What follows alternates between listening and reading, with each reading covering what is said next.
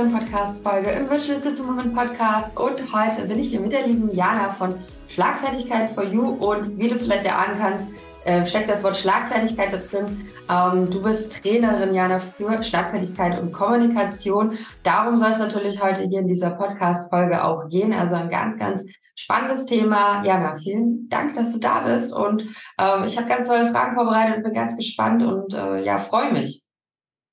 Ja, ich freue mich hier zu sein. Vielen Dank für die Einladung. Ja, liebe Bin gespannt vom, auf deine Fragen. Ja, ich, äh, ja, bin ich auch gespannt, was du dazu zu sagen hast. Ähm, und zwar, ja, kennen wir uns ja auch schon vom Festival, warst ja äh, letztes Jahr bei uns dabei und hast ja auch einen Workshop zum Thema gegeben und ich habe gedacht, hey, das Thema ist einfach so wichtig auch ähm, und so ein spannendes Thema, dass ich gesagt habe, so hey, das äh, sollte auch einfach unbedingt mal in dem Podcast, äh, damit einfach viele da in diesem Bereich auch noch ein paar Tipps bekommen. Ähm, so ein bisschen als erstes mal die Frage, wie bist du denn zu diesem Thema Schlagfertigkeit, Kommunikation gekommen? Wie bist du dafür Trainerin geworden? Warum ist dir das so wichtig? Also, ich habe tatsächlich ähm, recht früh für mich entschieden, ich möchte in den Personalbereich und ich möchte als Personalcoach und Trainerin arbeiten. Ich glaube tatsächlich, meine Eltern sind nicht ganz unschuldig. Beide Unternehmer. Meine Mutter hat diesen Beruf selber viele Jahre ausgeübt, auch im Bereich Kommunikation. Und auch mein Vater hat viel Unternehmensberatung gemacht, aber eher auf struktureller und wirtschaftlicher Ebene. Und ich habe meinen Ursprung eigentlich im Finanzwesen. Ich bin gelernte Bankkauffrau und habe damals ganz früh gemerkt, ja, mit Menschen arbeiten, okay, und das ist hier was sehr Solides, was du hier machst, aber ich möchte anders mit Menschen arbeiten. Und dann habe ich nach meiner ersten Elternzeitpause ähm, bin ich nochmal ins Finanzdienstleistungsgeschäft zurück und war dann relativ schnell echt bedient und habe gedacht, nee, nee, nee, auf gar keinen Fall. Das mache ich alles nicht mehr. Ich möchte jetzt im Personalbereich. Und wie der Zufall dazu will, habe ich eine, eine Inhaberin einer Unternehmensberatung kennengelernt, die sagte, sie braucht eine Elternzeitvertretung fürs Büro. Und ich sagte, das mache ich total gerne. Ich möchte aber eigentlich deine Kollegin als Trainerin werden, sagt sie, sehe ich total, unterstütze ich dich. Und dann habe ich mich auf den Weg gemacht. Ich habe nebenberuflich Personalfachkauffrau, ähm, so, ein, so ein nebenberufliches Studium gemacht und habe dann eine Train-the-Trainer-Ausbildung gemacht, womit ich mich auch staatlich vor der IHK zertifizieren lassen konnte.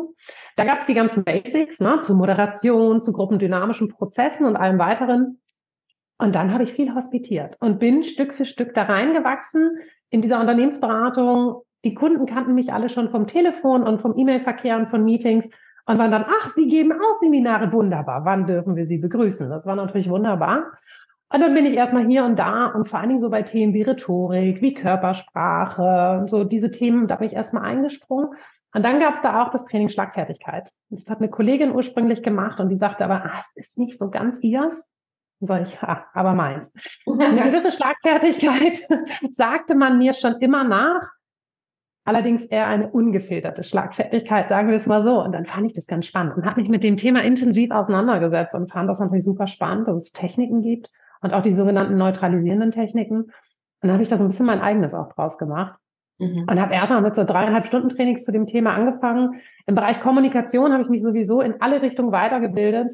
Denn unterm Strich kann ich nur eins sagen, ich finde, es gibt nichts Spannenderes als uns Menschen. Wir sind alle so individuell in unseren Persönlichkeiten und auch in unserer Kommunikation. Und das immer wieder übereinzubringen, das ist eigentlich eine ständige Herausforderung, total spannend, total interessant. Und ich hasse Langeweile. Und deswegen bin ich in der Schlagfertigkeit und in der Kommunikation total zu Hause und habe mich bereits vor acht Jahren darauf spezialisiert. Und ähm, ja, bin da so inzwischen tatsächlich, glaube ich, mit so ziemlich allen Wassern gewaschen, ja. es äh, kommt nichts äh, Überraschendes mehr, sage ich mal. So, wenn man nee. so lange dann doch in dem Bereich ist. Ja, ich finde es wahnsinnig spannend, wie sich das bei dir entwickelt hat. Ja, ähm, man merkt einfach, dass manchmal so der Weg, ja, das ist dann, ah, die, die fand das nicht so spannend, die Kollegin, und dann mhm. war es dein Bereich, wie wir manchmal so ja in diesem Fluss einfach schwimmen und unsere mhm. irgendwie finden. Ähm, also ich finde das total klasse, dass du dich dafür entschieden hast. Und du gehst jetzt vor allen Dingen in Unternehmen und gibst dort Seminare, mehrtägige oder eintägige oder wie ist das?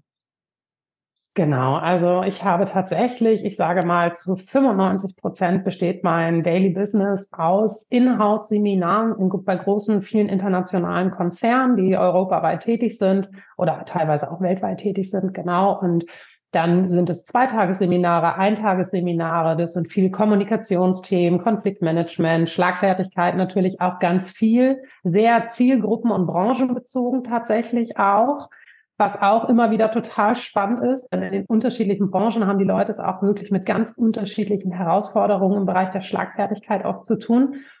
Führung ist aber auch ein häufiges Thema, womit ich viel arbeite. Führungskräfteausbildung oder auch gerade besondere Führungsthemen, also spezielle Probleme mit, mit Mitarbeitenden, wo die Führungskräfte einen neuen Blickwinkel brauchen. Dafür sind es dann manchmal auch Coachings, Einzelcoaching-Maßnahmen. Und das mache ich tatsächlich so zu 95 Prozent. Und als ich mit Beginn der Corona-Pandemie hier online gegangen bin mit Schlagfertigkeit for You, habe ich ja auch Einzelcoaching-Angebote eben erstellt und ähm, mit auf den Markt geworfen, quasi, sind auch mal auf meiner Website zu finden. Und darüber habe ich dann auch immer mal wieder Einzelcoaching-Maßnahmen, auch von Privatpersonen. Also dann eben nicht nur unternehmensgebunden, sondern auch mal Privatpersonen oder Einzelunternehmer, die auf mich zukommen, Unternehmerinnen. Mhm.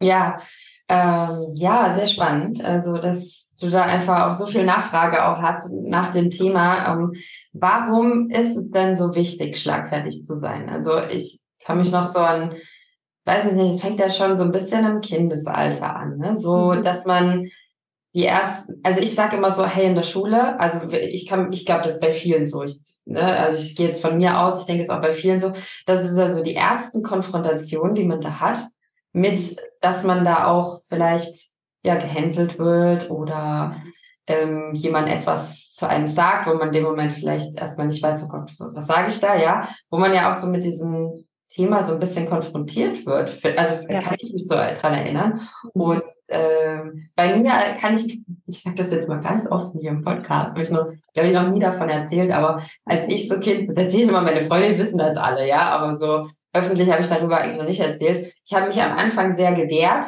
von Anfang an. Meine Eltern haben gesagt, so, ah, muss dich wehren, wenn jemand was mhm.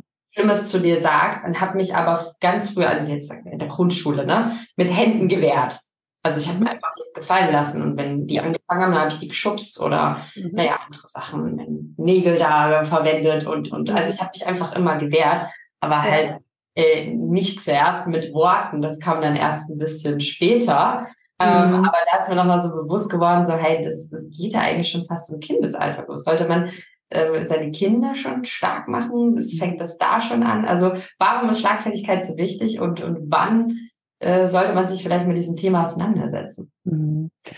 Ja, okay, also absolut geht's in der Kindheit los. Das ist überhaupt gar keine Frage, denn genau das, was du beschreibst, das ist ein Zeichen von Hilflosigkeit. Ne? Im Grunde genommen ist es schon ein Zeichen von Hilflosigkeit, weil wir uns als Kind keine anderen Waffe, Abwehrwaffe, Technik zu bedienen wissen. Und das ist für Kinder ganz schwierig. Ich, meine Tochter ist jetzt neun Jahre alt und meine Tochter stottert chronisch. Und das ist eine vererbte Geschichte. So, die ist zur Schule gekommen und natürlich äh, äh, äh, äh, gab es welche, die das erstmal am zweiten Tag ganz witzig fanden. So ein Nachbarsjunge, der meinte gleich, er muss sie dann mal so ein bisschen aufziehen.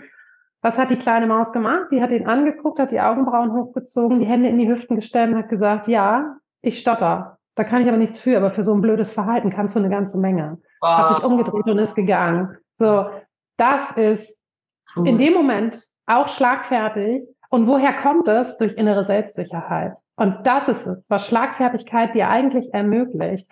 Ob das ist zwischen Kindern die Konflikte, dass ein Kind merkt, ich kann mich wehren. Kinder werden in der Regel gehänselt aufgrund von Auffälligkeiten. Und in der Regel haben diese Auffälligkeiten tatsächlich ja auch einen Hintergrund. Ob das ist, dass meine Tochter gestottert, ob das ist, dass ein anderes Kind vielleicht übergewichtig ist, eine Brille trägt, ähm, quietschrote Haare hat, was auch immer den anderen Kindern gerade nicht gefällt. Wenn du dir mal die Kinder auf einem Haufen anguckst, dann haben sie alle irgendwelche Besonderheiten. Ja, und ich sage mit Absicht Besonderheiten, denn es sind nicht Auffälligkeiten, es sind einfach nur Besonderheiten. Fertig. Und das ist es, was wir unseren Kindern vermitteln müssen. Ich bin manchmal ehrenamtlich in Schulen und Kindergärten, um genau daran mit den Erziehern, mit den Lehrkräften und den Kindern zu arbeiten. Dem Kind, den Kindern immer wieder das Gefühl zu geben, ja, das ist deine Besonderheit, das fällt anderen auf, du kriegst vielleicht auch mal einen blöden Spruch. Das ist aber, wenn du innerlich deinem Kind vermittelt hast, das ist kein Defizit, das ist nicht negativ, das ist nur eine Besonderheit, dann gehen die mit einer ganz anderen Haltung daran. Und dann können sie auch viel leichter verbal darauf reagieren. Mhm. Ja, also in der Regel treffen Kinder, wenn sie geärgert werden, wunde Punkte bei anderen Kindern und verunsichern die. Und daher kommt diese Ohnmacht, die führt entweder zu Rückzug, Stillschweigen, Sprachlosigkeit oder zu körperlicher Reaktion, so wie du es eben auch beschrieben hast. Ne? So, das ist nicht unnormal. Also das ist völlig normal. So reagieren viele Kids oft. Mhm. Ja, gar nicht schlimm. Und dann haben wir aber in der Kindheit noch eine zweite Baustelle und das ist auch die Schlagfertigkeit Autoritätspersonen gegenüber. Und das ist ein ganz häufiges Problem, was uns erst im Erwachsenendasein bewusst wird. Wenn wir das Gefühl haben, dass Lehrer, Erziehende und Lehrerinnen, ne, Erziehende, Eltern, ähm, ältere Geschwister, wie auch immer, für uns vermeintlich höher stehende Autoritätspersonen uns von oben herab behandeln, uns gegenüber respektlos sind, dann trauen wir uns als Kinder nicht dagegen etwas zu sagen. Und wenn wir dann heranwachsen, dann sind wir immer noch Schüler und der Lehrer ist Chef und hat das Sagen. Und dann kommen wir in die Ausbildung. Lehrjahre sind keine Herrenjahre. Ja, schluck runter, sei still, tu, was dir gesagt wird. So. Und dann bist du irgendwann mit der Ausbildung fertig. Und jetzt stehst du mit verschiedenen Leuten auf gleicher Hierarchieebene. Aber die sind länger da, die sind älter, die haben mehr Erfahrung. Und du bist immer noch in dieser leicht geduckten Position, weil du irgendwann mal gelernt hast, Mund halten, runterschlucken, nichts sagen. Da rauszukommen, ist ziemlich schwer. Und für mich persönlich ist Schlagfertigkeit eine, eine Frage der inneren Haltung, der Einstellung und auch eine, das ist ein Mindset-Thema, total, ja. Also wie viel. Respekt biete ich anderen und wie viel erwarte ich auch von anderen. Ja, und wo ist auch so meine, meine Grenze, ja, so, ähm, Ganz genau. auch, ne, so, als auch so die innere Stärke, der, der eigene Selbstwert. Ich glaube auch, wenn ich selbst, wenn mein Selbstwert höher ist, dass es auch eine Grenze gibt, wo ich sage, ey, so, so kann sie aber einfach nicht mit mir reden, auch wenn sie jetzt ähm, vielleicht beruflich über mir steht, ja. Menschen, ja. Es gibt ja auch viele, wirklich viele Menschen, die lieben diese, diese Machtposition und, und leben mhm. ja dann auch aus und mhm. vergessen dabei manchmal, dass wir ähm, als Menschen aber gleich sind. Es genau. ist ne, ja. so, ja, in, in ja. so äh, ja. Zeichnungen und so, dann fühlt man sich schnell, ach, der ist Doktor und der ist das und das, ja. Ja, ja. Mhm. Sind wir halt, sind wir halt. Menschen. Und ähm, das hält uns aber halt oft schwer. Und da, ja, klar, das fängt im Kindesalter an. Ne? Also ja. Zieht sich dann durchs Leben und wenn man da nie daran arbeitet, mhm. dann äh, ja, verhalte ich mich vielleicht wirklich immer so. Ne? Und wie du es schon sagst, dann halte ich einfach immer den Mund. Ähm, ja, man darf auch eins tatsächlich nicht vergessen, und das ist ein Thema, was wir speziell tatsächlich bei Frauen verstärkt auch erleben. Da neigen wir Frauen manchmal auch zu, wenn wir im Erwachsenen-Dasein in Situationen kommen, wo uns was an den Kopf geworfen wird, womit uns vermeintlich respektlos umgegangen wird, so empfinden wir es. Ich sage jetzt mal vermeintlich, es muss vom Gegenüber nicht immer so gemeint sein. Es gibt diese Machtmenschen, die machen das mit Absicht. Und es gibt die Menschen, die tun es auch mal unabsichtlich. Die wollen vielleicht auch gerade einfach humorvoll sein, treffen aber einen wunden Punkt. Und was dann ganz oft der Fall ist, ist, dass viele Frauen oft in eine innere Haltung kommen von, ich sage jetzt lieber nichts, ich will ja nicht empfindlich sein. Ne? Dann heißt es so, ja, sei doch nicht so empfindlich, stell dich doch nicht so natur wieder. Mein Gott, immer alles gleich so dramatisch. Ja, auch das ist so ein Thema, was ich gerade bei vielen erwachsenen Frauen immer wieder erlebe, wo es darum geht, ja, und dann bist du halt empfindlich. Bei dir ist eine Grenze erreicht und die kann der andere mutwillig übertreten haben oder auch nicht, aber es ist ja, liegt an dir, für dich zu sorgen und diese Grenze zu setzen. Und gerade bei Schlagfertigkeit, ich finde das Wort Schlagfertigkeit eigentlich nicht so klasse, weil es das Wort mhm. Schlagen impliziert. Mhm. Darum geht es nicht. Wir mhm. wollen ja nicht Gleiches mit Gleichem vergelten. Wenn uns jemand unter der Gürtellinie erwischt, dann wollen wir nicht genauso zurückkontern. Nein, darum geht's nicht. Wir wollen die Augenhöhe wiederherstellen, eine Grenze ziehen und uns Respekt verschaffen. Und das kann man über tolle Techniken in der Schlagfertigkeit machen. Aber dafür braucht es erst einmal den Blick ins Innere. Was sind dann meine Gedanken? Was sind meine Begleiterscheinungen der Sprachlosigkeit? Na, wenn mir irgendwas widerfährt, wenn ich was an den Kopf geworfen kriege, wenn ich eine blöde Kommunikationssituation habe und ich äh, sitze da und reagiere nicht. Mhm. Und dann verlasse ich die Situation so. dann hat das richtig Kraft. Das wirkt nach. Du wirst die wirst immer wieder über diesen Moment nachdenken. Und manchmal fällt einem später ein, ach, das hätte ich sagen können. Ach, das wäre auch gut gewesen. Schön. Wenn es so ist, dann zeigt es schon mal, hey, du hast eine gewisse Schlagfertigkeit in dir. Die wird nur noch verhindert. Aber wovon? Und diese Blockaden, die müssen wir uns als erstes angucken. Und das sind ganz oft, gerade bei uns Frauen, so Gedanken wie, ich will ja nicht die Zicke sein. Ich will nicht überreagieren. Ich will nicht als die Empfindliche dastehen. Und das ja, ja im Kindesalter, dass man ja oft den Mädchen sagt, wenn sie jung sind, ja, aber du bist nicht jetzt wie die Jungs und du, ne, du, ist es gut, wenn du ruhiger bist, ist es gut, wenn du die Liebe bist und ja, ne, dass ja, immer nett lächeln. Ja, immer nett lächeln, mhm. doch mal. Und bei den Jungs war es halt, ist es dann okay, wenn sie im Dreck spielen und in den mhm. Füßen, ja, mein Mädchen, mhm. aber guck doch mal, du musst doch, mhm. ne? Und da, da sehe ich auch wieder diese Verbindung, dass man da Ach Mensch, wie viel man einfach, einfach schon bei den Kindern irgendwie gut macht. Du hast ja auch mehrere Kinder. Das ist ja bestimmt sehr schön zu sehen, äh, wenn man denen jetzt, also wie die jetzt bei, mit dir groß werden, sag ich mhm. mal, ähm, dass sie das erlernen, dass sie einfach dazu ja auch ähm, kleinen Persönlichkeiten werden, äh, die, die diese innere Stärke dann auch mitbringen. Mhm. Auch also ich habe ja insgesamt drei Stück, wovon zwei ja schon aus dem Gröbsten raus sind tatsächlich. Ach so, okay, da hast du dann später ja. ja. Ja, ich habe ähm, also ich habe einen Pflegesohn, der seit fünfeinhalb Jahren bei mir in Dauerpflege lebt. Der ist jetzt schon 19, der wird äh, Ende des Jahres 20. Okay. Und bei dem finde ich das zum Beispiel auch ganz bemerkenswert. Er ist ja mit seinem kurz vor seinem 14. Geburtstag zu uns gezogen. Und dann war natürlich auch überhaupt erstmal die Herausforderung, unsere Werte so zu verinnerlichen. Ne? Was wird, wie gehen wir in unserer Familie miteinander um? Wie kommunizieren wir? Ne? Wie gehen wir mit Problemen um? Wie tragen wir Konflikte aus? Wie ist es mit der Verlässlichkeit? Und der ist natürlich ganz anders groß geworden vorher. Und dieses System Familie und so wie wir es auch zu Hause leben, das kannte der nicht. Und das war schon ganz anders. Und heute steht da ein junger Mann vor mir, der ehrlich ist, der zuverlässig ist, der seine Meinung sagen kann, ja, der für sich einsteht, der für andere einsteht. Ich kann mich blind auf den verlassen. Ja, der geht einen ganz, ganz tollen Weg, eine ganz, ganz tolle Entwicklung. Und das ist, ähm, das ist zum Beispiel etwas, was ganz schön ist. Hat auch viele Konflikte früher gehabt und hat aber wirklich das so toll angenommen und auch viel mit Unterstützung meines Sohnes. Mein Sohn selber, der ist 18. Die beiden Jungs kennen sich schon seit dem Kindergarten.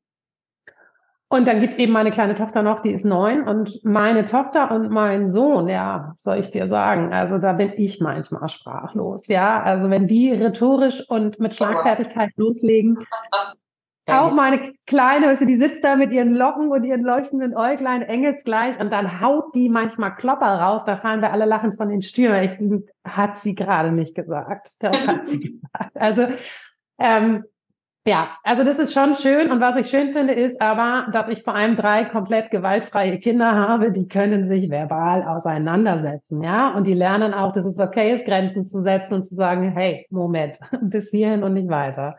Hier ist jetzt mal gut. Und ähm, das ist, das ist schön zu sehen, dass das funktioniert. Also gerade wie gesagt, bei meiner Tochter mit dieser Besonderheit ist das natürlich besonders schön zu sehen, mit welcher Selbstverständlichkeit sie damit umgeht und einfach sagt, ja, ist so, glaub mir. Nervt mich manchmal am meisten. Ne? Also ja. das ist schon. Ja. Und in dem Moment äh, hebelst du ja dann quasi auch so das aus, dass, sie, dass dann die andere Person feststellt, okay, äh, es bringt mir jetzt gar nichts weiter, die weiter damit zu hänseln, sag ich jetzt mal. Ne? Genau. Weil äh, die, diese Machtposition ist ja dann gar nicht mehr da. Ne? Ich habe das ja rausgenommen. Und was soll dann die Person weiterhin sagen? Also wenn sie merkt, das stört die ja gar nicht, dann macht es ja auch gar keinen Spaß. Ne? Richtig hört man ja auch auf. Und das ist schon sehr schön. Und aber äh, was du auch gerade nochmal gesagt hast, so hey, ähm, ne, der, der Sohn, der dann später kam, also ich meine, wenn man jetzt nicht, wenn wir jetzt schon, ich bin jetzt auch schon älter, ja, man kann also auch in egal welchem Alter das halt auch später erlernen. Ja, bei dir Immer. Seminare äh, in Unternehmen rein, da sind ja alle Altersstrukturen dabei. Ja. Ja, ja. Ähm, also man kann da immer an sich arbeiten und ja. es gibt auf jeden Fall viel Hoffnung, sag ich mal. Dass es jetzt noch nicht alles verloren ist, auch wenn man jetzt wie bei mir, das im Kindesalter vielleicht eher äh, anders schlagfertig war. Ich habe das aber auch, ich habe das nur in der Grundschule gemacht, muss ich mal dazu sagen, ja, nicht Nachrichten okay. von, oh Gott, die ist immer noch, ist immer noch so. Nee, das habe ich ganz schnell ab und mich dann auch tatsächlich angefangen, mit, mit Worten zu wehren und ja ja, ich, mir wurde auch immer hinterher gesagt, dass ich schlagfertig bin. Ähm, mhm. Ich kann aber nicht, ich weiß aber nicht, wieso oder ähm, meine Eltern, gut, meine, meine, meine Mutti, die hat mir so ein bisschen so gesagt, lass dir nichts gefallen. Einfach, ne? Also, sie hat immer so gesagt, lass dir nichts gefallen. Ich glaube, da kam das auch so, weil meine, meine, meine Mutti, die ist eben auch eine recht schlagfertige Person. Und ich habe immer viel irgendwie unbewusst, äh, vielleicht, ich habe immer viel mit Humor gearbeitet. Das heißt, ich habe irgendwie, äh, das ist doch vielleicht auch etwas, was man, ja. Was man einbringen kann, oder? Dass man, weil du hast vorhin so ge gesprochen von, wir sollen ja nicht zurück genauso diese Ebene fahren. Ja, wir sollen ja dann genau. auch nicht beleidigen oder so, ne, sondern irgendwie Humor mit einbringen. Also ja. wird das häufig eingesetzt? Ist das gut? Ähm, mhm. oder wie kann ich das sonst noch machen? Was kann ich sonst noch mit einbringen? Okay, also die Frage ist natürlich immer, in welchem Kontext, in welcher Situation bist du gerade. Mhm. Ne? Also ich würde Gleiches nicht mit Gleichem vergelten und das gerade im geschäftlichen Kontext. Da würde ich immer eher neutralisierende Techniken wählen, wenn es darum geht, professionell aufzutreten. Und dafür wähle ich vorzugsweise immer die fragende Haltung. Das heißt, wenn du mir jetzt einen Spruch überklatscht und sagst, ja, Jana, ein bisschen viel Gerede für so, für so wenig Ahnung, oder? Ein bisschen viel Meinung. Hm? Hast du da? Und wenig Ahnung. Na, dann würde ich hergehen und sagen, so, und welche Reaktion erwartest du jetzt von mir? Mhm. Also ich würde mit einer Frage reagieren. Ich würde gerade im beruflichen Kontext immer wieder ne, ähm, entweder positiv umwandeln oder in die fragende Haltung gehen. Wie meinst du das? Worauf zieht deine Aussage ab? Welche Reaktion erwartest du von mir? Wie denkst du denn selbst darüber? Ja, was willst du damit jetzt gerade erreichen? So, über Fragen verschaffen wir, äh, bauen wir Distanz auf. Wir bringen den anderen in den Antwortreflex und der muss äh, äh, erstmal nachjustieren und ganz, also klassische Schlagfertigkeitssituation. Die klassische Schlagfertigkeit brauchen wir nur in zwei Prozent aller Kommunikationssituationen.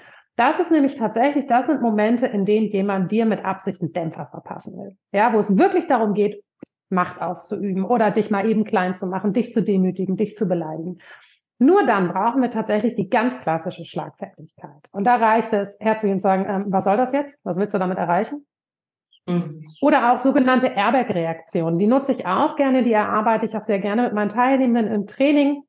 Und hier ist immer wichtig, dass wir alle Techniken personalisieren, sprich alles mit eigenen Worten beleben. Nicht einfach nur auswendig lernen, das wirkt nicht, das funktioniert nicht, damit fühlst du dich auch nicht gut. Es muss mit deinen Worten passieren und deswegen hat es so ganz viel mit der inneren Haltung auch zu tun. Wir können aber auch einfach mit Airbag-Reaktionen vorgehen. Also wenn ich mal keine Lust habe, gerade im Reitsport, ne, da jagt manchmal ein Spruch den anderen. So, und das ist witzig. Und da reagiere ich total gern humorvoll. Das ist auch total schön. Kann ich machen, dann ist es eine spaßige Schlagfertigkeit. Und das ist mit Sicherheit auch die, die du ein Stück weit wahrscheinlich von Haus aus mitbringst. Ne? Da kommt ein Spruch, zack, und du setzt noch einen oben drauf und es wird zusammen drüber gelacht und gut ist. Da wird aber niemand unbedingt bei verletzt. Mhm. Na, das ist das eine. Und da können wir gut mit Humor reagieren, da können wir Recht geben, verstärkend ergänzen. Also, ja, ja, klar, klar, du hast recht. Und dann zack, setzen wir noch eine on top oben drauf, ja.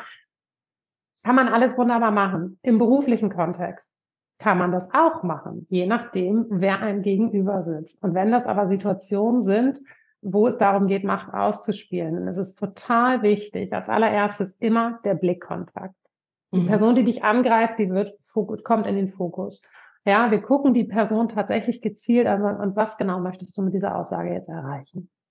Mhm. Mich hat mal jemand gefragt, da war ich, war ich glaube 30, 31, mhm. da habe ich auch ein Seminar gegeben und dann saß da so ein recht überheblicher Kerl, so habe ich ihn zumindest wahrgenommen, guckt mich an und sagt, sind Sie nicht ein bisschen jung für diesen Job? Dann habe ich ihn angeguckt, habe gelächelt und habe gesagt, wenn Sie damit sagen wollen, dass ich frische, innovative Ideen mit dabei habe, dann gebe ich Ihnen recht. Dann guckte der mich an. Ich habe es also quasi einfach positiv umgewandelt. Ich habe es so eine, na, als indirektes Kompliment umgewandelt und dann äh, war der still. Damit hat der nicht gerechnet. Mhm. Und das ist etwas, das dürfen wir halt auch nicht unterschätzen. Ne? Wenn das draußen passiert, dass wir angegriffen werden und jemand will uns wirklich einen beipulen, dann rechnen die mit Sprachlosigkeit. Oder vielleicht mit einer emotionalen Reaktion. Die rechnen aber in den aller, aller seltensten Fällen damit, dass du cool bleibst, die Person anschaust und einfach eine Frage oder so eine Aussage zurückgibst. Mhm. Ja, ist auf jeden Fall ein toller Spruch auch, finde ich. Also, ähm, und ja auch diese Sprachlosigkeit beim Gegenüber auszulösen. Das finde ich auch eine tolle Möglichkeit auch. Ich finde das gerade toll, was du auch gesagt hast zum, zum Thema, dass man etwas macht, womit das Gegenüber, der, der, die das nicht reagiert oder nicht, ähm, wie sagst du mal mit anderen Worten, worauf er nicht gekommen wäre, dass du das sagen würdest, ja, und ihn damit auch oder sie damit sprachlos machst. Und das finde ich auch ähm, ja einfach eine tolle Möglichkeit. So. Ja. Ja, und du gehst mit einem ganz anderen Gefühl da raus. Und wenn du diese Techniken beherrschst, und das ist keine Riesenkunst, ja, das ist nicht wie ein Masterstudiengang. Also das kann man machen, wenn man weiß, worauf es ankommt, ja, dann kann man das wirklich trainieren und personalisieren. Und wenn du das innerlich im Petto hast, was meinst du mit was für einer Sicherheit und Gelassenheit du in sämtliche Kommunikationssituationen reinspazierst? Ja. Denn das ist nicht nur, wenn dich jemand beleidigt, das ist genauso, wenn dich jemand provoziert. Wenn du in einer Diskussion sitzt, die ausufert, dann gehst du innerlich auf Distanz, weichst zurück und gehst in die fragende Haltung und fragst erstmal, Mensch, ich habe das Gefühl, die Diskussion ist hier gerade ganz gut erhitzt. Was ist denn eigentlich für dich das Ziel dieses Gesprächs? Was mhm. möchtest du erreichen? Ja, ich will dich überzeugen. Okay, dann können wir das hier beenden. Mhm. Ja, so. Meine Meinung steht schon fest. Ja, also diese fragende Haltung hilft uns in der Kommunikation in unfassbar vielen Situationen. Ich habe zum Beispiel. Es gibt uns dann die Möglichkeit, auch dem, dem Gegenüber wieder so ähm, den Ball, nicht den Ball zurückzuwerfen, aber ihn vielleicht sprachlos zu machen mit so einer Gegenfrage und mhm. ihn auch oder sie auch darauf aufmerksam zu machen, hey, da war jetzt was gerade nicht okay. Ja, Genau. Na, oder du hast auch manchmal einfach Situationen, da sprichst du mit jemandem. Es gibt so jemanden in meinem nahen Umfeld. Ja, wir sind sehr unterschiedlich von unseren Charakter, von unseren Charakteren her. So, aber es ist ein Mensch, der mir unfassbar nah ist und mir auch ganz, ganz viel bedeutet und mir sehr, sehr wichtig ist. Und manchmal echt mein Endgegner, sage ich liebevoll dazu, weil wir auch in unserer Kommunikation völlig unterschiedlich sind. Und er sagt manchmal Dinge, wo ich dann da sitze und denke, ah, danke, ist ja nett. Mhm. Ich höre das in dem Moment auf so ein Beziehungsohr. Ne? Ich nehme das persönlich, ich nehme mir das zu Herzen und ich sitze dann da und bin fast so ein bisschen angefasst innerlich und denke, kann ja sei ernst sein jetzt hier gerade. Aber ich dann kurz innehalte, dann ist oft so, dass ich dann sage, wie meinst du das? Ja, hä? Wie meine ich das? Ja, sag mir mal eben kurz, wie hast du das gerade eben gemeint? Anstatt dass ich in die Gegenreaktion gehe, weil ich dann auch manchmal merke, ja, aus seiner Sicht, so wie, würde ich jetzt emotional reagieren, so wie mir gerade danach wäre, dann würde ich auf ihn wahrscheinlich sehr emotional oder auch empfindlich wirken, weil er persönlich sieht es aus total sachlicher Perspektive. Ja, er sieht es total sachlich. Das hat für ihn gar nichts mit mir, mit meinen Fähigkeiten, mit meiner Art und Weise oder irgendwas zu tun. Rein sachliche Geschichte. Er sagt es dann aber einfach so frei raus. Ich nehme es aber eher auf emotionaler Ebene. So. Und da ist es oft, alleine da ist es schon wertvoll, diese Techniken zu beherrschen, mal kurz innezuhalten und sagen, warte mal ganz kurz, wie hast du das gerade gemeint? Und dann, ja, wieso? Ja, so und so und so. Oh, oh, ach so, dann okay, alles klar, verstanden, okay. Oh Gott, zum Glück habe ich nicht emotional reagiert, es war ja gar nicht auf mich bezogen, ja, also und immer wieder total spannend auch zu begreifen, wie anders Menschen dann manchmal denken und dann sagen sie etwas, weil man darf nicht vergessen, in der Kommunikation ist der Grundsatz, wir verstehen einander nicht, auch wenn wir die gleiche Sprache sprechen. In der Regel verstehen wir einander nicht. ja, genau. Und oftmals sind die Dinge gar nicht mal unbedingt immer so persönlich gemeint, wie wir sie manchmal aufnehmen. Und auch da haben wir Frauen oftmals tatsächlich noch mehr ein Fable für die Dinge, uns manchmal schnell sehr zu Herzen zu nehmen und sehr persönlich zu nehmen. Mhm. Ja, ja, und ähm, es hat ja auch jeder seine eigene Lebenserfahrung. Ne? Jeder mhm. hat ja mhm. seine eigenen Dinge, die man einfach erlebt hat und aufgrund dessen man dann etwas sagt, was eigentlich gar nicht unbedingt was mit der Person zu tun hat. Ja, das ist sicherlich auch oft im, im Business so ein Unternehmen, das so sagen wir jetzt mal das Klassische, irgendwie Männer haben eine gewisse Grundhaltung ja. zu Frauen, ja, weil sie so groß geworden sind und denken, dass es so richtig ist. Aber die mhm. meinen das gar nicht jetzt gegen die eine in der Marketingabteilung böse, sondern das mhm. ist ihre Grundhaltung. Das ist natürlich, das macht es jetzt nicht leichter, aber dann auch ähm, nochmal nachzufragen, wie hast du das gerade gemeint und auch nicht zu vergessen, dass dass er auch immer der ihre Schwäche eigentlich zeigt oder der ihre, mhm. ne, wenn sie, wenn sie so einen Spruch drücken, dass sie, mhm. Ach Gott, ich kann mir auch an so viele Dinge von früher erinnern, wo einfach jemand was gesagt hat. Das habe ich also auch gar nicht persönlich genommen, weil ich dachte, na ja, da kommt ja auch aus so einem, sorry, aus so einem Dorf oder ja. weiß also solche Gedanken kamen da manchmal. Ja, ja gut. geworden ist, ist ja klar, dass er ja, das ja, ja. gegen mich, ne? Ja. Und dann Aber das ist total, das, das ist total gut. Ja, ja, weil tatsächlich, in der Regel neigen die meisten Menschen dazu, egal was dir irgendjemand sagt, sie nehmen es sich zu Herzen. Aber eigentlich die Tatsache schon allein, dass die Person das sagt, sagt doch viel mehr über die redende Person aus als über dich. Ja, absolut. Ja, also pass auf, ich, ich lebe auch auf dem Dorf und tatsächlich gab es auch viel Gerede, oh, die arbeitet und nur auf Geschäftsreise und selbstständig eigene Firma und alleine mit drei Kindern und nur und so. Ja, und dann habe ich so da gesessen und habe gedacht, sehr spannend. Ne? Und dann hat mich mal jemand gefragt, verletzt dich das gar nicht? Ich sage, nein, das verletzt mich tatsächlich nicht. Ja, warum nicht? Ich sage, naja, dann schau mal, wer das sagt.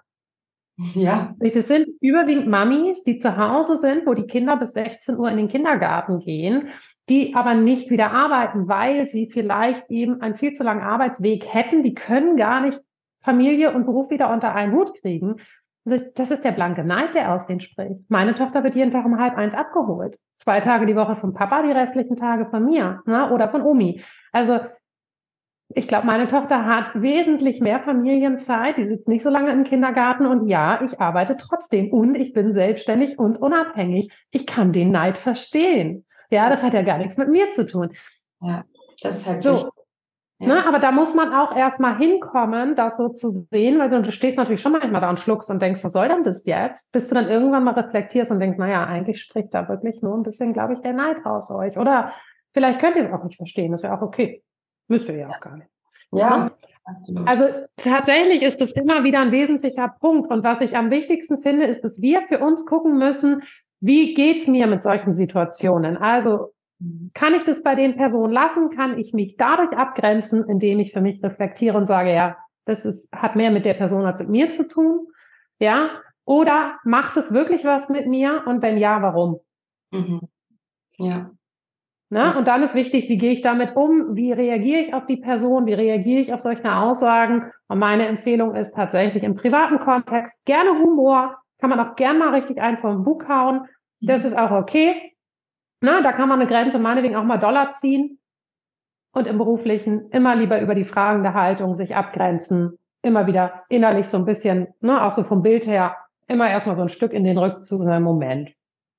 Ne? So ein Angriff ist ja auch, ich greife dich an, ich will mit dir eigentlich in die Auseinandersetzung und jetzt habe ich ja die, kann ich ja entscheiden, zack, springe ich damit rein und kämpfe mit oder gehe ich zurück und sage, dein Ernst? Ja. Das muss jetzt wirklich nicht sein. Ne? Coolness auch einfach bewahren. Ja. Mhm, mh. Coolness. Ja, ähm, bei VA ist es ja auch so, ne? Ähm, wir hatten also das, das Thema, was, was du gerade meintest auch, ähm, das passt auch sehr gut zum Thema Start in die Selbstständigkeit. Also das haben ja auch sehr viele. Ähm, vielleicht können wir da einfach noch kurz mal so ein bisschen drüber sprechen. Ne?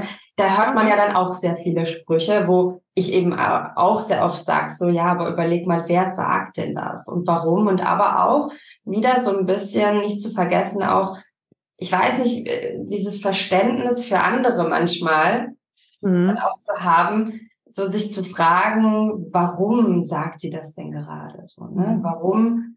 Äh, also das ist, das wirkt manchmal, als würden sie es böse meinen. So, ja, ne, jetzt mal als Beispiel. Es kommt oft dieser Spruch, ähm, ja, Selbstständigkeit, ne, was willst du dich denn jetzt selbstständig machen? So, ähm, dann, also, das ist ja auch jetzt nicht so sicher. Oder das ist ja jetzt auch nicht, äh, davon würde ich dir eher abraten. Was willst du dich denn selbstständig machen? Was kannst du denn? Was hast du denn jetzt schon mhm. für Zertifikate? Was kannst du denn vorweisen? Und das Problem an dieser Situation ist, ähm, dass viele ja sowieso schon unsicher sind, überhaupt sich selbstständig zu machen, ja. Mhm. Manchmal, mhm. da hat man ja diese eigenen, man hat ja diese eigenen Ängste, diese eigenen Sorgen, also zumindest war es bei mir so. Und dann kommt nochmal so ein Spruch. Mhm. Und da dagegen anzukommen, also wenn auch die Familie ankommt, wenn die äh, Geschwister, die, die Verwandten ankommen oder auch mhm. welche aus dem Business. Mhm. umzugehen in dieser Situation und cool zu bleiben, das fällt vielen ganz, ganz, ganz schwer. Und manche machen dann tatsächlich auch den Rückzieher und sagen, oh, vielleicht hat die doch recht. Ne? Ja. Weißt du, was meine größte Angst war? als ich gestartet bin, dass jemand sagen würde, ich hab's dir doch gesagt. Mhm. Dass ich dann so mhm. ankomme und so, mm, du hattest ja mhm. recht. Das war meine größte Angst, obwohl das nur eine Illusion eigentlich war, ne? Mhm. Ähm, davor, aber äh, tatsächlich diese Sprüche von vielen, das, da gibt es einfach auch ganz viele, die dann dadurch einfach ja sehr unsicher sind. Mhm. Mhm. Kann ich vielleicht in so einer Situation damit umgehen? Was kann ich mhm. der Familie vielleicht da sagen? Ähm, mhm. was könnte mir da helfen? Also, fangen wir mal von vorne an. Grundsätzlich sind diese Dinge da, diese Zweifel sind in uns und die sind ja auch wichtig. Ne? Das sind ja auch Dinge, die uns auf der einen Seite achtsam sein lassen, auf der anderen Seite der Gedanke, ah, nicht, dass es schief geht und dann kommt da jemand und sagt, ich hab's dir doch gesagt. Auch das ist ein Energiegeber ein Stück weit. Ja, also man kann das auch positiv sehen und auch sagen, ja, okay, auch die Befürchtung, dass das passieren könnte, treibt mich ja noch mehr an und lässt mich vielleicht an gewissen Punkten auch noch achtsamer sein. Wenn die Familie sowas sagt, ne, ja, ach, was kannst du denn schon? Ja, hast du nicht Angst? Selbstständigkeit, ah, in diesen Zeiten. Gerade in Deutschland hast du es als Selbstständiger wirklich nicht leicht, ja. Entweder kann ich ein Stück drüber stehen und sagen, ach Mensch, ja, guck mal, da sprichst du ja all meine Befürchtungen aus. Großartig. Hast du auch noch was Motivierendes für mich? ja. So. Vielleicht kann das gelingen. Ähm, was anderes ist natürlich auch, gerade wenn es die Familie ist, wenn es enge Vertraute sind, dann finde ich es oft total gut, wenn man das schafft, ehrlich zu sein und zu sagen, ganz ehrlich, das, was du gerade da sagst, tut mir überhaupt gar nicht gut. Mm, ja. Ich habe gerade wirklich das Gefühl, du zweifelst an meinen Fähigkeiten. Traust du mir die Selbstständigkeit nicht zu? Mm. Ja, also da so ein bisschen auf Konfrontationskurs zu gehen. Ich finde sowas unfassbar stark, wenn man das schafft. Das ist so mein Umgang mit solchen Situationen gerne. Ja, ähm, da eher so ranzugehen und zu sagen, Mensch, also eigentlich entsteht bei mir gerade der und der Eindruck. Meinst du das auch so? Ja, das zu sagen oder eben auch herzugehen und wenn mir jetzt, was weiß ich, jemand aus der Familie, mein Vater, meine Mutter, mein Bruder oder meine Schwester mir sagen würde, ja, na komm, du, selbstständig machen, ach komm, ja, also bitte, was hast du denn schon vorzuweisen? Dann würde ich wahrscheinlich die oder denjenigen anschauen und sagen, dein Ernst jetzt? Mhm. Welche Qualifikation müsste ich denn in deinen Augen noch zusätzlich haben zu denen, die dir ja durchaus bekannt sein sollten, die ich mir ja schon erarbeitet habe? Bam. Bam, genau. Ja, also damit, zack, gebe ich gleich wieder eins zurück nach dem Motto, traurig genug, wenn du nicht weißt, was ich alles im Petto habe, ja? Also, mhm. ein bisschen die indirekte Botschaft. Ähm, es ist immer sehr typabhängig. Deswegen sagte ich vorhin schon, Schlagfertigkeit ist ist etwas, es gibt diese Techniken, aber die musst du personalisieren. Es gibt mhm. nicht eine passende Technik, die auf jede Situation anzuwenden ist.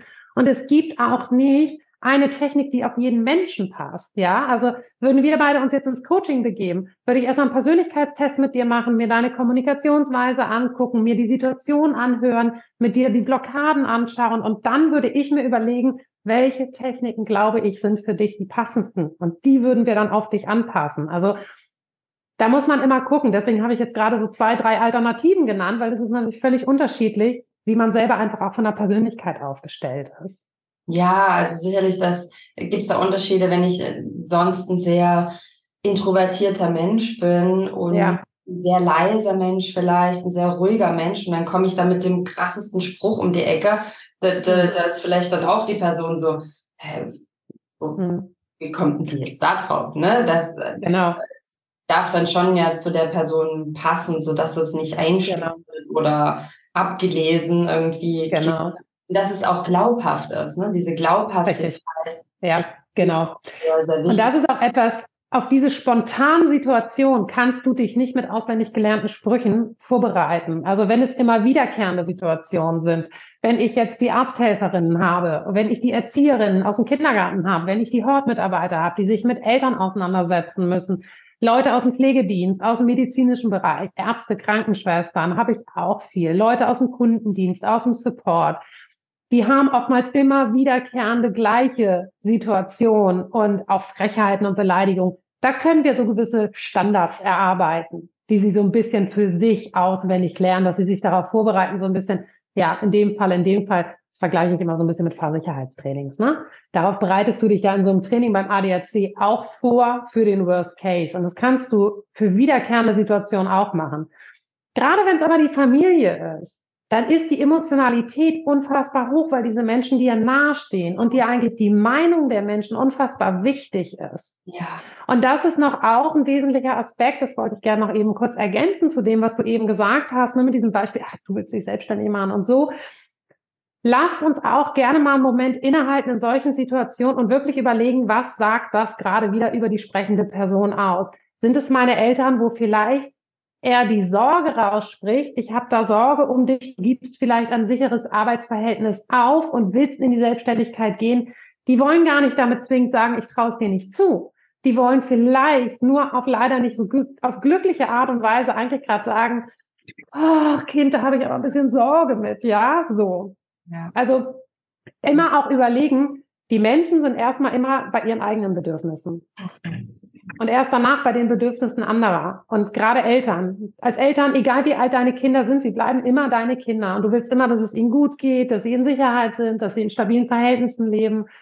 Ne? Und gerade auch noch die Generation unserer Eltern, Großeltern, Nachkriegszeit, ne? Und auch unsere Eltern sind noch mit viel starken Wunsch und Bedürfnis nach Sicherheit und Stabilität aufgewachsen, weil deren Eltern eben noch den Krieg miterlebt haben.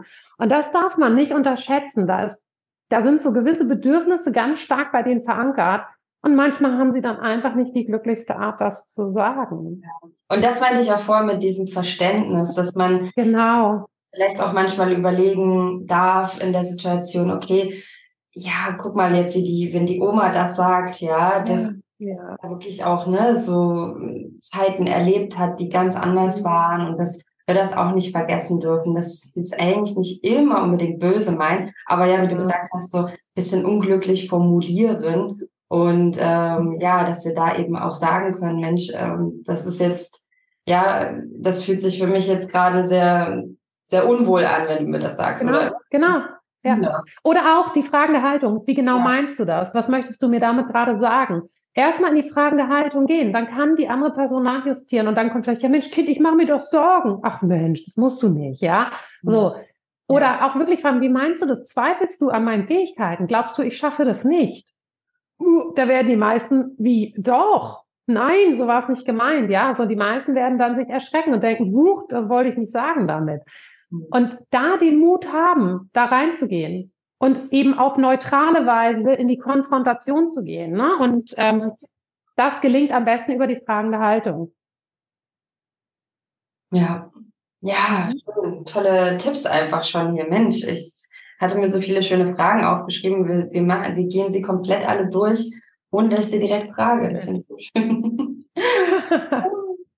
ja. Sehr gut. Also Gerade beim Anfang der Selbstständigkeit finde ich auch gewisse Punkte ganz wichtig. Also wenn man sich in die Selbstständigkeit begibt, das eine ist dieses, was wir gerade besprochen haben. Das andere sind dann aber auch, mit welchem Preis gehe ich nach außen? Ne? Wie, wie vertrete ich meinen Preis? Also was verlange ich für das, was ich tue? Das sind ja auch ganz viele massiv immer so im inneren Struggle. Ne? Und auch da ist es gut, mal zu überlegen, was glaube ich, was könnte auf mich zukommen. Also sich selber schon mal ein bisschen auf vielleicht unangenehme Situationen vorzubereiten.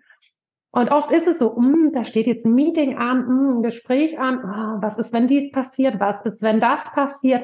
Total gut, total wichtig, ernst nehmen. Unbedingt ernst nehmen, die Worst-Case-Situationen aufschreiben was glaube ich, wie könnte sowas klingen? Was könnten mögliche Angriffe für mich sein? Wie reagiere ich darauf? Was sind gute Konter? Sich darauf vorbereiten und dann bitte, wenn der Worst Case ausgearbeitet ist mit guten Kontern, aber auch den Best Case formulieren. Und wie könnte es im besten Fall laufen? Mhm. Und mit der Idee vom Best Case da reingehen. Und das fällt leichter, wenn wir auf den Worst Case vorbereitet sind. Mhm.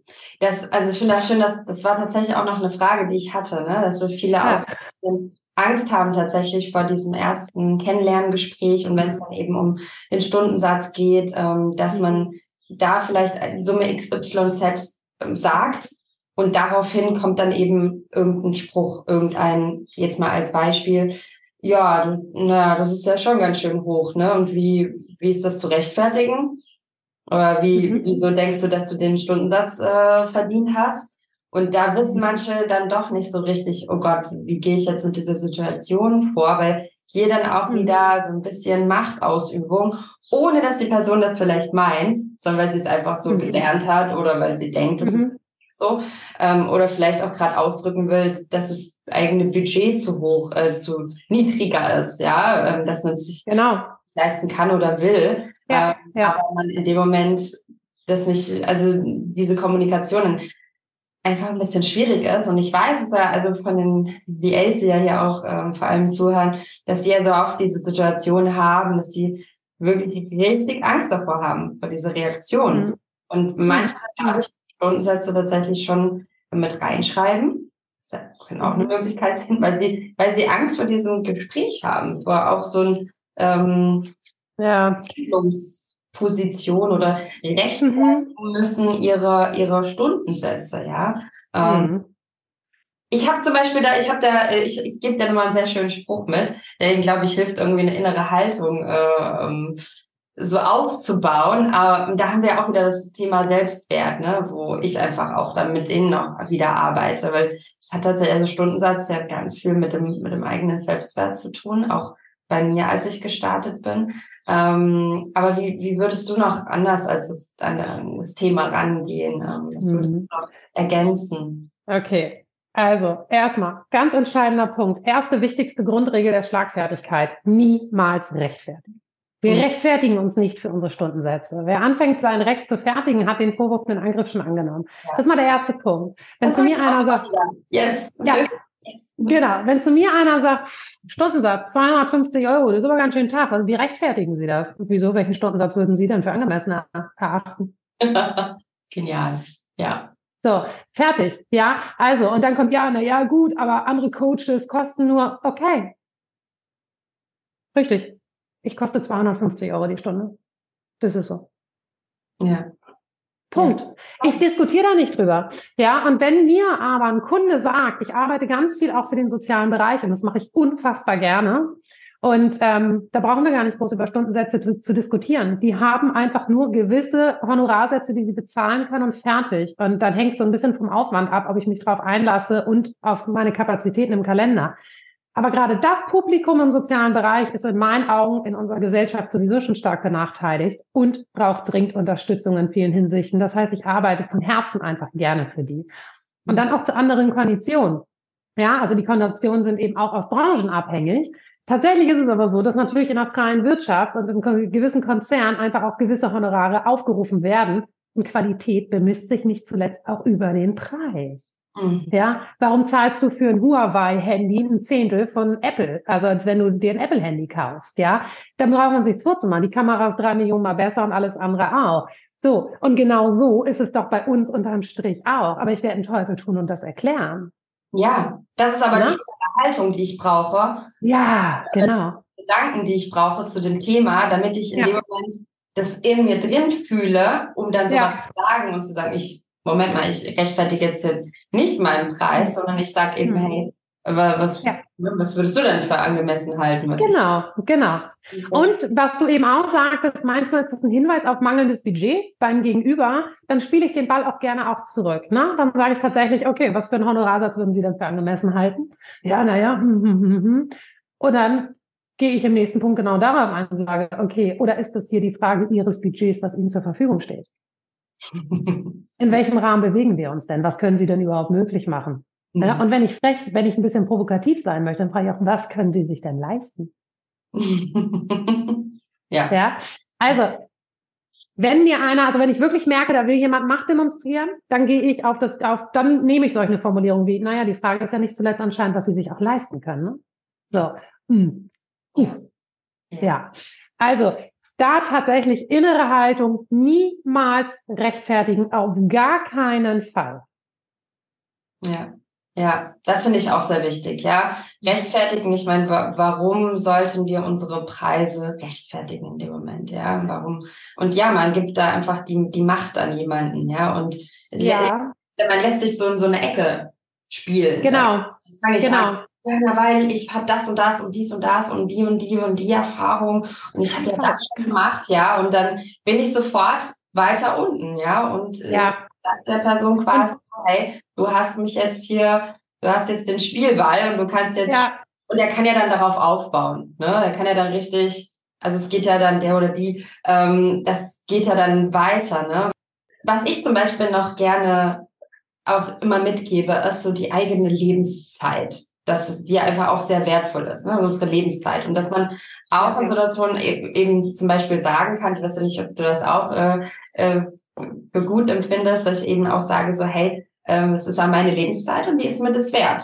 Das ist mein Stundensatz wert. Oder siehst du das anders? Mhm. Und dann kann mhm. die andere Person ja gar nichts sagen. Die kann ja dann nicht sagen, oh nee, aber deine Lebenszeit ist, ist eigentlich geringer wert. Ja, also da kann man nichts drauf sagen. Ja, ja. Das ist zum Beispiel etwas, was ich mir dann eben, aber was auch wieder mit dieser inneren Haltung zu tun hat, ähm, was ich auch einfach gerne mitgebe, so beim eigenen Mindset, ne? Das meintest du ja mhm. auch, dass es so wichtig ist, dass wir eben da starten mit dem Selbstwert und mit mhm. dieser, mit dem eigenen Bewusstsein, hey, Moment mal, ich gebe hier gerade meine Lebenszeit für jemanden. Ich arbeite gerade für jemanden. Mhm. Das ist nicht mhm. nur, da, ja, ich kriege Geld als Austausch, aber da darf auch noch andere Dinge kommen, wie Wertschätzung und äh, Lob und, und andere Dinge, ja. Es ist nicht nur das Geld, was hier der Ausgleich ist dafür. Und wertvoll eigentlich unsere Lebenszeit in dem Moment ist. Und dieses Bewusstsein zu haben, ich glaube, dass es, äh, dass es auch viele stärkt, da in so einer Situation auch cool zu bleiben, innerlich, um dann dort auch angemessen zu reagieren und ähm, ja nicht in den Rechtfertigungsmodus zu gehen. Ich stelle mir genau. mal vor,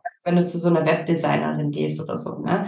Und, und jetzt ähm, ich habe auch äh, vor, ich glaube, es sind mittlerweile zwei Jahre, die Webseite komplett neu gemacht und habe mir dann da ganz tolles Team auch gesucht, die da neues Branding machen. Ja, ich hätte doch nie gesagt, oh nee, aber das ist ja jetzt also irgendwie teurer, als das die mhm. andere macht. Das würde ich doch, mhm. dann, was ich in dem Moment mache, ist auch, dass ich die Arbeit von der Person nicht wertschätze. Mhm. Also es ist was ganz Schlimmes, wenn wir sowas machen. Auch, also es ist nicht okay, wenn andere Menschen in irgendeiner Form etwas zu unserem Stundensatz oder unseren, was wir auch verlangen, Pauschalpreis, wenn die da ihren Senf dazu geben. Ich glaube, das ist hm. auch etwas, was in unser Bewusstsein kommen darf. Niemand hat, ich meine, natürlich, es gibt ja Gehaltsverhandlungen in Unternehmen, ne? Genau. Das ist ein Thema, aber ähm, ja, ja.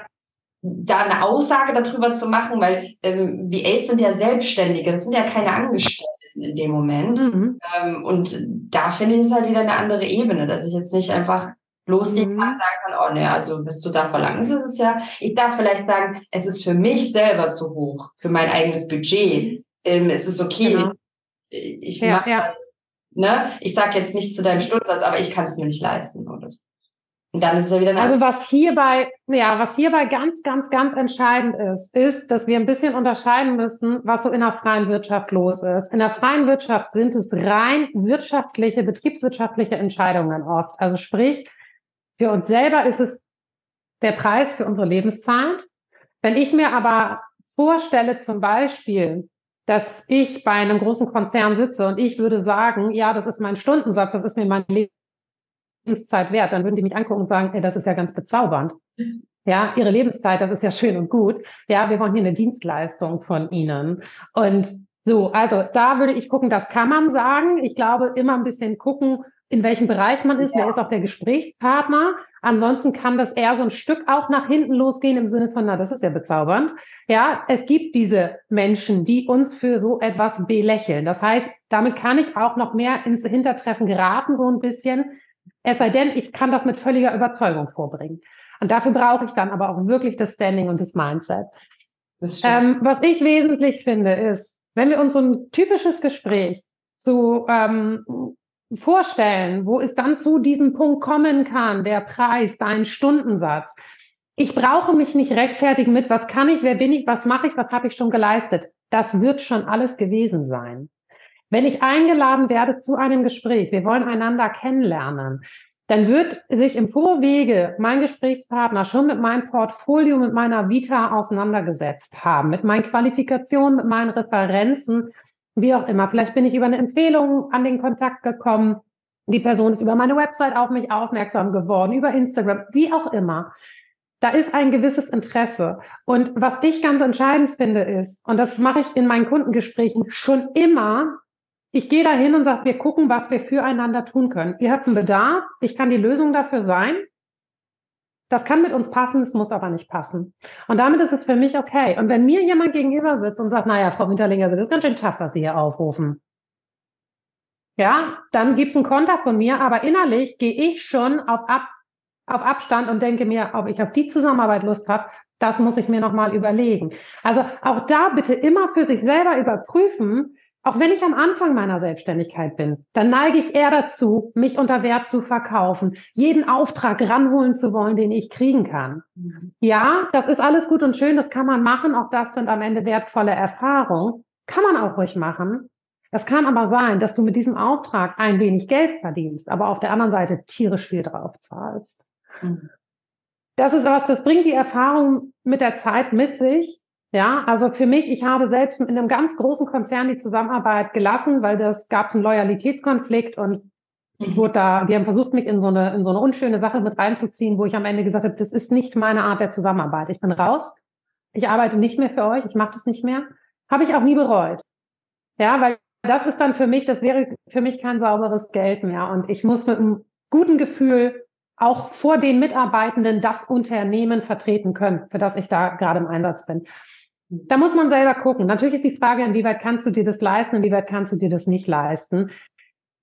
Dennoch finde ich gerade am Anfang der Selbstständigkeit immer total wichtig, dass wir uns nicht mehr oder weniger anbiedern, sondern dass wir uns schon unserer eigenen Werte bewusst sind. Und wenn ich merke in einem Gespräch, jemand guckt von oben auf mich herab, jemand versucht mich klein zu machen, jemand versucht mich zum Spielball zu machen, dann ist es der eine, der es macht und der andere, der es mit sich machen lässt. Und ich möchte mit solchen Personen nicht zusammenarbeiten. Ich konnte auf sowas und wenn die Person dann sofort zurückrudert und auf eine sachliche, vernünftige Ebene kommt, dann denke ich, ja, du hast es probiert und gemerkt, es funktioniert nicht, mein Freund, jetzt können wir hier vernünftig und ja. dann wird vielleicht noch was draus.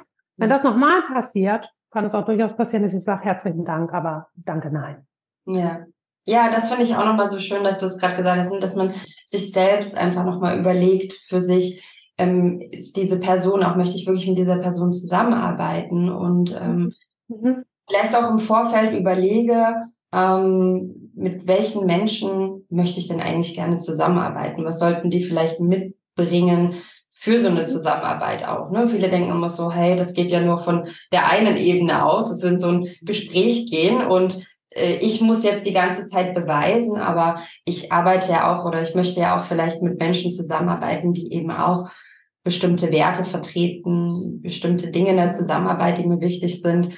Und das, denke ich, ist auch sehr schön, wenn man in so einem Gespräch dann eben mhm. auch merkt, äh, Moment mal, das geht jetzt irgendwie in die Richtung, das mhm. möchte ich vielleicht auch nicht, ja. Mhm. Und auch nach dem Gespräch einfach nochmal zu reflektieren, sich hinzusetzen und sich zu fragen, ist das jetzt wirklich jemand, mit dem ich zusammenarbeite. Es ist nicht immer mhm. einfach, wie du gerade auch ja. gesagt hast, so manchmal sind wir am Anfang eben in dieser Situation, ähm, ja, das ist halt auch noch dass wir eben auch Geld verdienen wollen. Wir wollen jetzt mal den ersten Auftrag mhm. haben. Und das, ja, ja bringt manche dann in diese Situation, dass sie eben mhm. dann doch vielleicht was annehmen, was vielleicht nicht so hundertprozentig passt. Aber ich denke manchmal so, ja, muss man sich mal gut für sich überlegen, ob es macht oder nicht. Wenn man es macht und dann herausfindet, hm, war nicht so gut, hat man zumindest ein gutes Learning und äh, weiß dann für sich beim nächsten Mal das vielleicht auch anders einzuschätzen. Ähm, ja, und ja, man lernt ja einfach auch durch die Gespräche und bekommt genau. dann Erfahrung ne? und lernt immer weiter. Ja, sehr, sehr spannendes Thema auch so. Ne? Die ersten mhm. Gespräche, viele sind auch sehr unsicher, weil sie eben ähm, natürlich bringen viele Erfahrungen mit aus vielen anderen Bereichen, ne? aber es gibt auch viele ja. Einsteiger, gerade jetzt in der virtuellen Assistenz und ähm, da ist eben auch wichtig, dass man auch wenn man das jetzt gerade neu macht und wenn man jetzt so ein Gespräch noch nicht geführt hat, dass man ja trotzdem schon viel Lebenserfahrung hat und äh, Dinge schon gemacht hat, schon gearbeitet hat, sicherlich davor und äh, sich da auch nicht äh, ja unter Wert auch zu verkaufen und ähm, ja schlagfertig zu sein. Genau, also Schlagfertigkeit, wie gesagt, unterm Strich ist es eine Mindset-Frage. Es hat ganz viel mit innerem Selbstwert, Selbstsicherheit zu tun. Und ich würde echt immer empfehlen, diese fragende Haltung, die kannst du auch im Alltag ganz viel trainieren. Einfach mal weniger sagen, mehr fragen. Ne? Wenn dein Mann, wenn ihr heute Abend zusammen am Tisch sitzt, wie war dein Tag gut und deiner? Nee, was hast du genau gemacht? Wo warst du unterwegs? Ja, was hast du heute alles erledigt? Frag mal ein bisschen mehr nach. Einfach mal unser Gehirn wieder mehr darauf trainieren, mehr in Fragen zu denken. Wer fragt, der führt, sagt man in der Kommunikation. Und das können wir in so vielen Momenten tun. Und wir können in so vielen Momenten auch so viele Missverständnisse schon im Keim ersticken, wenn wir nicht immer gleich in die Erwiderung gehen, sondern, warte mal, wie meinst du das? Mhm. Ja, einfach nochmal nachfragen. Verstehe ich dich gerade richtig? Willst du damit sagen das? Ne, mit eigenen Worten nochmal wiedergeben. Was habe ich gerade von dir verstanden? Dadurch kann ich das immer wieder trainieren. Und wenn ich in die Selbstständigkeit gehe und ich habe Befürchtungen, dann nimm sie ernst. Nimm sie ernst und setz dich damit auseinander und überlege dir, was glaube ich könnte wirklich passieren. Und dann wirklich überlegen, und wie gehe ich dann damit um? Mhm. Und immer wieder die innere Haltung wirklich überprüfen. Ne? Immer wieder die, das überprüfen. Und wenn mich Dinge doch stark verunsichern, dann muss ich mich fragen, warum? Wovor habe ich denn so eine Angst? Was kann denn passieren? Ja, also auch wirklich damit auseinandersetzen und nicht, ich warte dann, bis jemand was sagt, oh ja, das ist ja eigentlich schon meine Angst. Ja. Wenn ich aber mich vorher schon hingesetzt habe und mir mal überlegt habe, okay, das ist jetzt meine Angst, was kann denn größtenfalls passieren? Äh, was ist denn das Worst Case, was ist das Best Case Szenario? Ja. Mhm. Ähm, und dann einfach auch souveräner mit der Situation umzugehen. Mhm. Genau. Ja. ja. Ja, liebe Jana, es waren so viele. Also man findet, man findet auch zu den also ich hätte mir zumindest schon Zettel und Stift genommen und hätte mir die ein oder andere Sache mal schon notiert, die ich vielleicht in ja. meine eigenen Worte nochmal umformen kann, ja, um mir darüber Gedanken zu machen. Ich finde, da waren ganz, ganz, ganz tolle Tipps dabei und viel zur inneren Haltung. Ähm, was möchtest du abschließend noch sagen? Also tatsächlich, man kann auch ganz gut. Meine Instagram-Seite ist zwar leider nicht mehr so aktiv gepflegt, weil es einfach nicht, ich schaffe es zeitlich nicht mehr. Unser Post, wie gesehen. Wie bitte? Unser Festival ist noch als Ja, das ist der letzte Post. Ich dachte, mm das ist ja cool. Ja, Asche auf mein Haupt. Dennoch sind da viele, äh, viele Posts viele Beiträge, wo es um Techniken geht. Schlagfertigkeit für Kinder, für Jugendliche. Ja. Techniken, ja, ähm, auch Beispielkonter immer wieder, wo auch einige tatsächlich drunter kommentiert haben, wir ein bisschen geübt haben. Gerne einfach mal reinschauen tatsächlich. Da kann man einiges machen. Ich habe für den Sommer auch das eine oder andere geplant, wenn ich es endlich schaffe, mich da ranzusetzen, neues Freebie für die Web Webseite mit Übungsangriffen und so weiter. Das Problem ist einfach wirklich die mangelnde Zeit. Ja, wenn ich hier jede Woche drei, vier Tage im Seminar bin, dann noch die Pferde mache und drei Kinder und ein Haus und die Firma, es ist, ich, ich kriege es einfach gar nicht mehr hin. Dennoch kann man mich über Instagram auf jeden Fall auch immer kontaktieren. Man kann mir auch, viele machen das, die schreiben mir einfach auch mal hier blöder Spruch, blöde Situation, ja, was würdest du mir empfehlen? Ich reagiere da auch drauf. Das mache ich. Guck nicht unbedingt jeden Tag rein, man kann mich darüber aber tatsächlich kontaktieren und da findet man eben auch noch mal viele einzelne Techniken. Das war das, was ich eigentlich damit sagen wollte. Kann man gerne mal reinschauen und sich noch mal die ein oder anderen Anregungen oder Ideen auch gerne holen. Super, klasse. Ja, also habe ich auch gesehen, sind ganz, ganz tolle Posts zu verschiedenen Themen und ähm, Praxisbeispiele. Ähm, ja, also ganz, ganz toll. Vielen Dank dafür. Vielen Dank für diese tollen Tipps liebe Jana. Es war super spannend, also wirklich ein ganz, ganz spannendes Thema. Und ich habe jetzt auch nochmal für mich so ein paar Sachen und Gedanken, äh, Anregungen äh, mitgenommen. Ähm, Gerade auch die Fragetechnik finde ich ganz, ganz toll, wenn man einfach da souverän reagieren kann. Ähm, ja, finde ich richtig toll. Tolle Mission, die du da hast. Vielen einfach in diesem Bereich zu helfen. Und ähm, ja, hoffe, dass du ganz, ganz viele Menschen da weiterhin unterstützen kannst und mit deiner wertvollen Arbeit. Und finde ich ganz toll, was du machst. Also vielen, vielen Dank, dass du heute da warst. Und ich hoffe, ähm, ja, dass alle lieben Zuhörerinnen ähm, sich viel heute mitgenommen haben, einiges dazu geschrieben haben. Lieben gerne einfach mal, wir veröffentlichen dazu ja auch immer einen Blogartikel. Schau dir doch gerne mal den Blogartikel auf der Webseite an, liest ihn dir durch und kommentier den gerne mal mit mhm. den ein oder anderen Tipps, die du für dich vielleicht mitgenommen hast, ähm, würde ich mich sehr freuen oder vielleicht noch eine Frage, die du hast, die wir dann auch noch beantworten können ähm, oder eben dann direkt die liebe Jana bei Instagram äh, ist auch verlinkt in den Show Notes, könnt direkt an Instagram, Instagram folgen, ähm, eben dann auch ähm, zu schreiben, wie ihr die Podcast-Folge fandet. Einfach mal ein Feedback geben, trau dich. Ich freue mich immer wahnsinnig, wenn ich eine Nachricht bekomme und du kannst sicher sein, dass von allen, wo du dir mal einen Podcast anhörst, dass sie sich immer wahnsinnig freuen darüber, wenn du den einfach kurz mal schreibst, hey, das war eine tolle Podcast-Folge. Ja, bei so einer Live-Session ist das nämlich immer, hat man direktes Feedback, bei einer Podcast-Folge nicht. Ähm, deshalb trau dich da einfach mal ein Feedback zu geben. Freuen sich alle. Gut, ich wünsche allen noch einen wunderschönen Tag und vielen Dank, dass du bei uns warst, liebe Jana. Sehr gerne. Vielen Dank, dass ich da sein durfte. Ja. Macht's gut, ihr Lieben. Tschüss.